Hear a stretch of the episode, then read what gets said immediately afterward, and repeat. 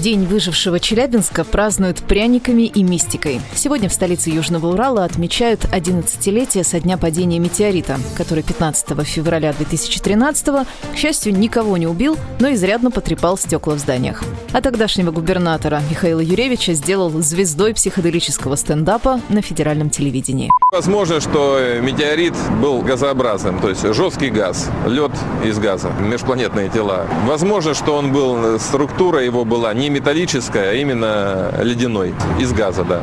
Раскаленный кусок космоса, разваливаясь на части, долетел до озера Чебаркуль в 90 километрах от Челябинска и с разгона пробил лед. К огромной полынье устремились исследователи, охотники за редкостями и просто зеваки. Извлечение камня со дна оказалось непростой операцией, но в конце концов группа водолазов все-таки добилась успеха. Первым делом метеорит взвесили, но позднее, уже будучи выставленным в музее, он слегка похудел. Почему это случилось, рассказала заведующая сектором научной информации экскурсионного отдела Государственного исторического музея Южного Урала Татьяна Сусева.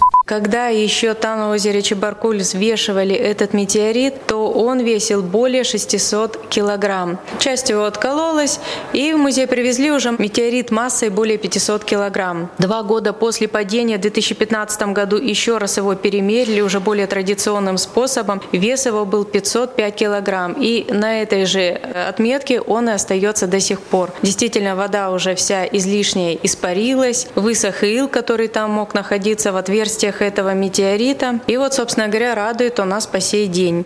В музее метеорит выставлен на почетном месте и прикрыт стеклянной пирамидой. Немало посетителей верят, что он исполняет желания, загаданные рядом. Кстати, в первый год без мистики не обошлось. Однажды купол сам собой поднялся, и причина этого технического сбоя не ясна до сих пор.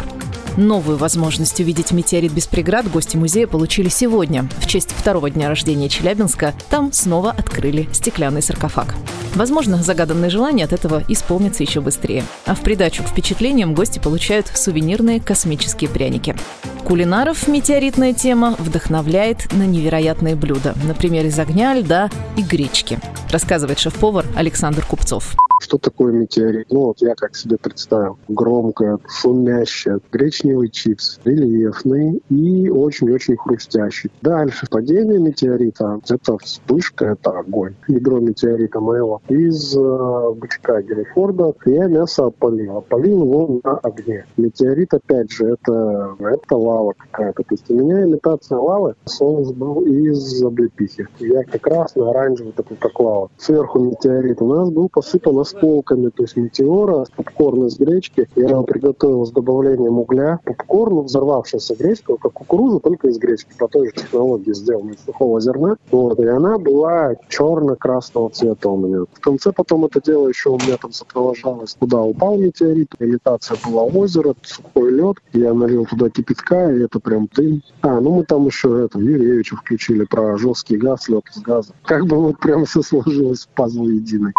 Гости Челябинска могут увести на память космическую сладость – фирменное печенье в шоколадной глазури. Или приобрести в музейной лавке настоящий кусочек метеорита с сертификатом подлинности. Кстати, именно такой получил в подарок во время визита в Россию в 2014 году гитарист культовой группы Queen Брайан Мэй, который является не только музыкантом, но и ученым-астрофизиком. Лидия Андреева, «Комсомольская правда», Челябинск.